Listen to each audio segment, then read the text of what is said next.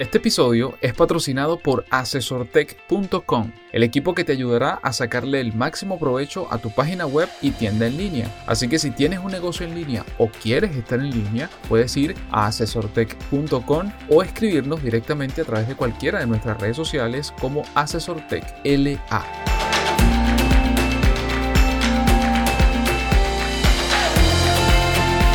Bienvenido al podcast Noticias Asesor Tech. Mi nombre es Renier Chico y junto a Félix Bolívar te comentaremos la actualidad del emprendimiento, la innovación, las nuevas formas de trabajo y de lo que ocurre e impacta a los negocios en América Latina.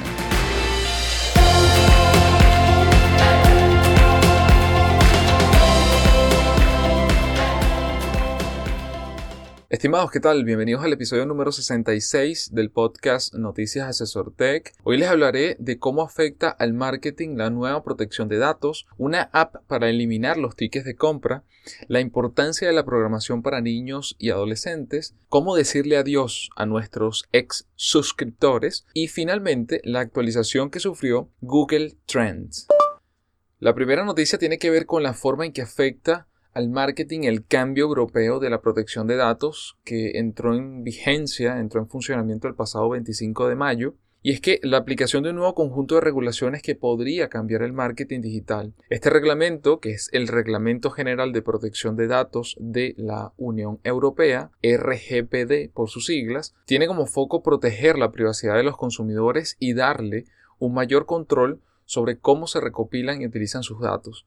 El RGPD requiere que los especialistas en marketing obtengan permisos explícitos para las actividades de uso de datos dentro de la Unión Europea, con restricciones nuevas y sustanciales sobre las prácticas de recopilación de datos que en gran parte no estaban reguladas, los especialistas en marketing tendrán que encontrar formas de orientar los anuncios digitales dependiendo de alguna u otra manera del comportamiento que pueda tener el usuario a partir de los datos que él autoriza en el sitio web o en el servicio. El RGPD obligará a los profesionales del marketing a renunciar a gran parte de su dependencia a la recopilación de datos de comportamiento. Lo más crítico es que esta nueva regulación directamente comprometerá varias prácticas comerciales fundamentales para la orientación actual de los anuncios digitales, los anuncios publicitarios. La estipulación que quizás cause la mayor angustia es la nueva formulación para pedir el consentimiento de un individuo para la recopilación y el procesamiento de los datos. El RGPD requiere que el consentimiento sea activo en lugar de pasivo que era como hasta ahora se había manejado y representa además una elección genuina y significativa. Otros componentes del RGPD que dificultarán un poco el trabajo y, e incrementarán la incertidumbre operativa para los profesionales del marketing digital incluyen la prohibición de la toma de decisiones automatizadas. Por ejemplo, aplicando algoritmos a datos personales que generen conclusiones o anuncios orientados y la estipulación de que los recolectores de datos deben demostrar el cumplimiento de las regulaciones y de las reglamentaciones como un asunto general. Esto para muchos estará directamente en la publicidad contextual, es una de las salidas. Su poder reside en mostrar anuncios que no estén basados en el perfil del consumidor, sino en el contenido que está viendo en ese momento, es decir, en tiempo real, en tiempo inmediato. Un ejemplo puede ser si un lector del New York Times está leyendo un artículo digital sobre una serie de televisión en particular, puede ver un anuncio contextual colocado por HBO o por cualquier otra cadena que esté produciendo esa serie, pero donde simplemente coloca cuándo se emitirá la nueva temporada. Si bien colocar estos anuncios contextuales puede parecer una tarea mm, difícil o complicada, muchos anunciantes ya lo están utilizando y podemos esperar que el sector digital se mueva rápidamente para brindarle mayor soporte a esta manera de publicitar. Como les decía al inicio, el RGPD entró en vigor el pasado 25 de mayo, pero su efectividad no se podrá conocer hasta que pase el tiempo. En teoría, el resultado será un espacio de publicidad digital más equitativo para todos los actores. Y tal vez esto es lo más importante, los consumidores finales. Si los especialistas en marketing y los consumidores se benefician mutuamente de esta transparencia y la confianza mejorada como es lo que se espera, otras jurisdicciones fuera de la Unión Europea pueden seguir estos mismos pasos. Así que Esto podría significar, bueno, mayores cambios en todo el ecosistema digital para los próximos años. Así que tómenlo en cuenta. Si tienen una página web, un blog, un servicio, una aplicación, cualquiera, digamos, forma de interactuar con usuarios digitalmente, deben tomarlo en cuenta y estaremos publicando nuevas cosas relacionadas con esto en podcast, en post para ayudarles precisamente a saber y conocer cómo aplicarlo y qué implicaciones puede tener a través del tiempo. La segunda noticia tiene que ver con un joven ingeniero. A los 22 años, este ingeniero creó una aplicación para eliminar el ticket de las compras. Alfonso Rubio Domínguez es un ingeniero industrial malagueño de tan solo 22 años que cuando compraba un bolso para regalárselo a una amiga por su cumpleaños recibió un ticket, un ticket de papel incómodo y bueno, se le ocurrió o más bien se planteó la siguiente pregunta para qué existen hoy en día las facturas de papel si estamos en la era digital. Inmediatamente a esto, pues se puso manos a la obra y con tan solo un presupuesto de 500 euros en el bolsillo, desarrolló la aplicación ByTick, un programa que permite almacenar en el móvil las pruebas de compra sin necesidad del comprobante impreso. Su idea le ha valido el primer premio del octavo encuentro nacional Explorer uno de los mayores eventos de emprendimiento universitario de España, coordinado por el Centro Internacional Santander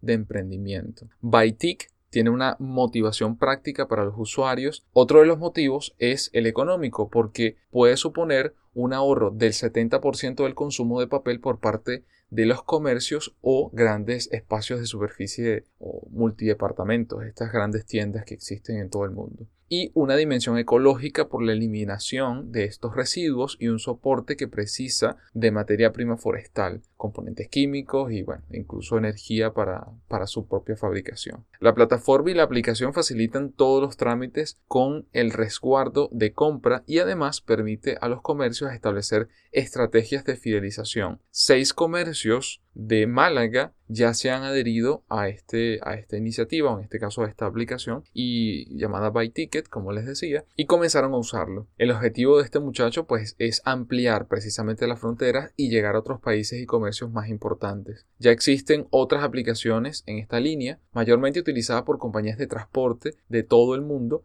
que le implementan para evitar los tickets de avión o trenes eh, o incluso autobuses. Por otro lado, otras empresas envían el comprobante por correo, es otro de los mecanismos que también se está utilizando. La aplicación hoy por hoy es gratuita para el público y les permite a los usuarios devolver, cambiar o hacer trámites con la mercancía. Cuenta además con una ventaja que es, según relata el creador, que cada usuario dispone de un perfil que si lo permite el consumidor, sirve a los comercios para establecer políticas de atención y promoción individualizadas. Los comercios pagan por cada recibo digital tramitado, pero se compensa con el papel ahorrado y la información sobre ventas y clientes que se genera. E iniciativas como estas, pues, se pueden replicar y incluso ya existen en Latinoamérica y donde precisamente vienen a eliminar un papel que hoy por hoy, así como él se lo pregunta yo también, pues me parece totalmente innecesario que sigamos eh, obteniendo estos papeles que al final donde terminan, terminan en la basura, terminan por allí perdidos, pero al final del día pues no solamente es un tema de gasto o costo para la empresa, sino también para el ambiente. Así que excelente iniciativa y ojalá la veamos en Latinoamérica ya sea esa misma o iniciativas parecidas que se puedan desarrollar en Latinoamérica, en la región.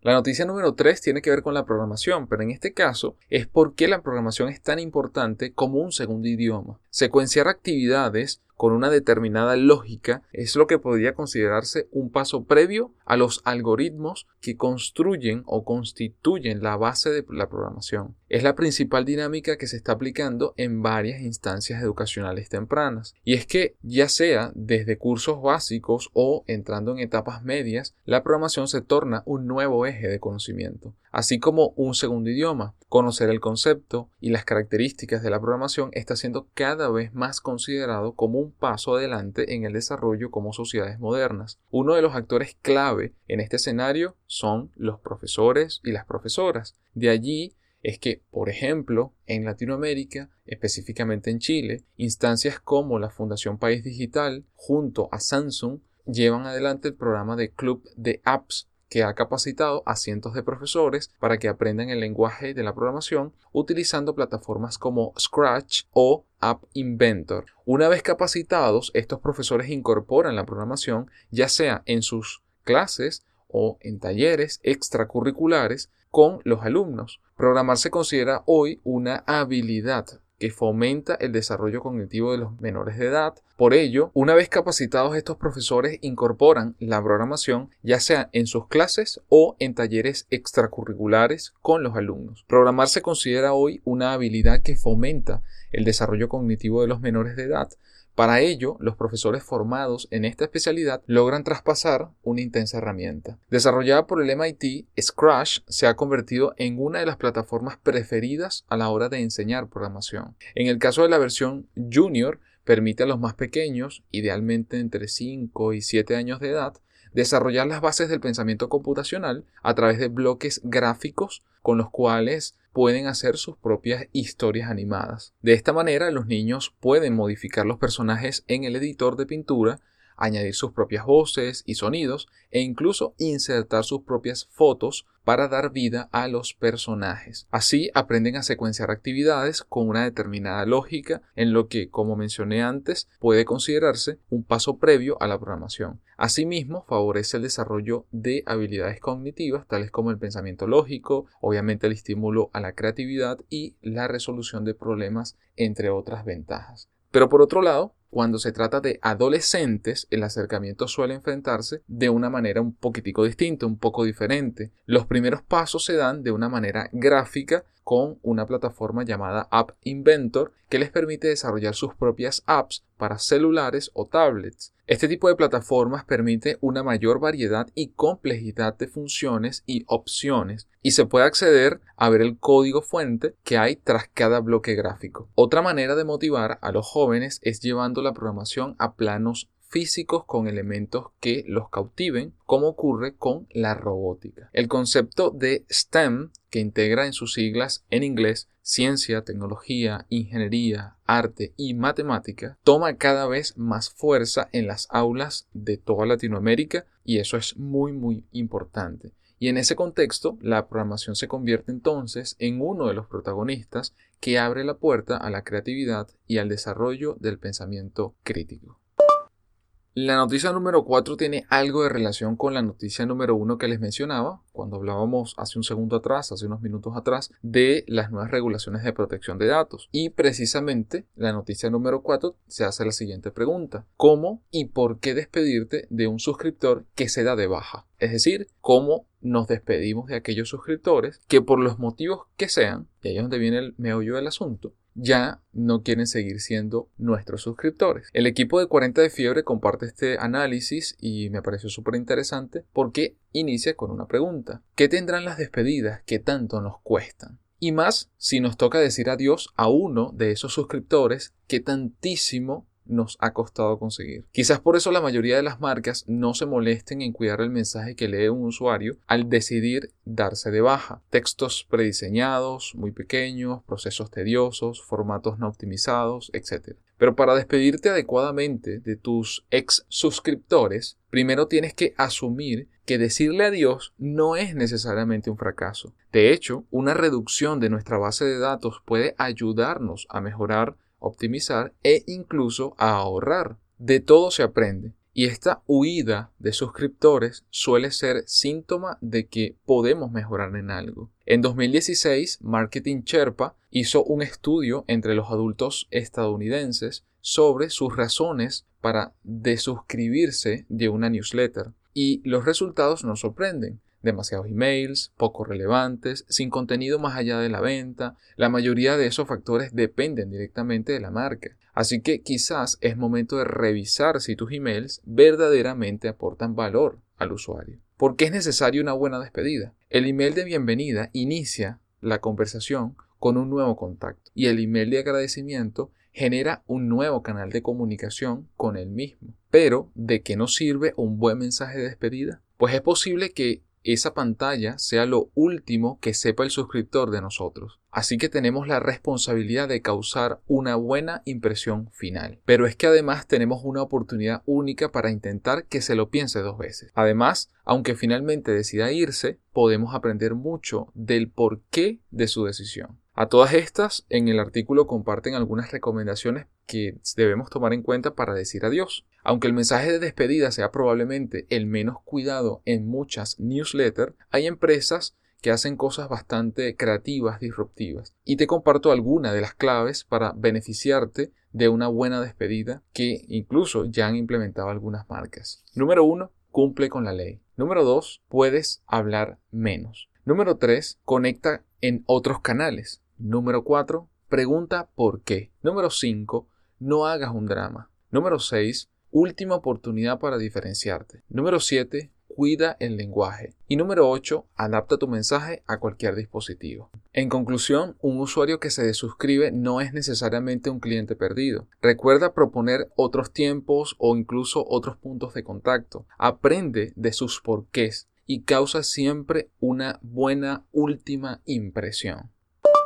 Y bien, llegamos a la noticia número 5, una noticia mucho más corta que las anteriores. Sé que el episodio es un poquitico más largo, pero realmente creo que es información muy, muy valiosa que le estamos compartiendo porque tiene que ver con todo esto que está ocurriendo y es muy importante que lo tomen en cuenta para sus iniciativas, para su marca, ya sea una marca personal, una empresa, para un emprendimiento o incluso una empresa que ya tenga bastante tiempo y tiene que actualizarse y tiene que estar en constante aprendizaje alrededor de todos estos temas. Y finalmente, bueno, llegamos a la noticia número 5 que es bastante corta y tiene que ver con Google Trends. Ahora tiene un nuevo look, un nuevo diseño enfocado en noticias. Google Trends es una herramienta que se ha popularizado por su utilidad y es el saber qué se está buscando y dónde es algo que no se puede dar por sentado. Es cada vez más importante. Ahora la compañía ha hecho un refresh de la imagen de Google Trends. De acuerdo a la tendencia que consultes, podrás ver noticias e historias al respecto para mayor contextualización. Desde Google dicen lo siguiente, abro comillas, hemos añadido nuevas funciones y simplificado la navegación. Además, ahora es más fácil consultar noticias basadas en datos. Fin de la cita. El nuevo diseño ya está público, lo pueden revisar en su sitio web y también están acompañados como siempre de historias. Creo que aquí están tratando de fusionar un poco lo que les mencionaba hace un rato de los anuncios relacionados con el contexto, más que con el comportamiento del usuario, es con el contenido que está consumiendo ese usuario en ese momento. Si eso lo llevamos a que busca, dónde lo está buscando y en qué momento lo está buscando, entonces darle mayor contexto al usuario a nivel de respuesta a esa búsqueda. Entonces, bueno, me parece bastante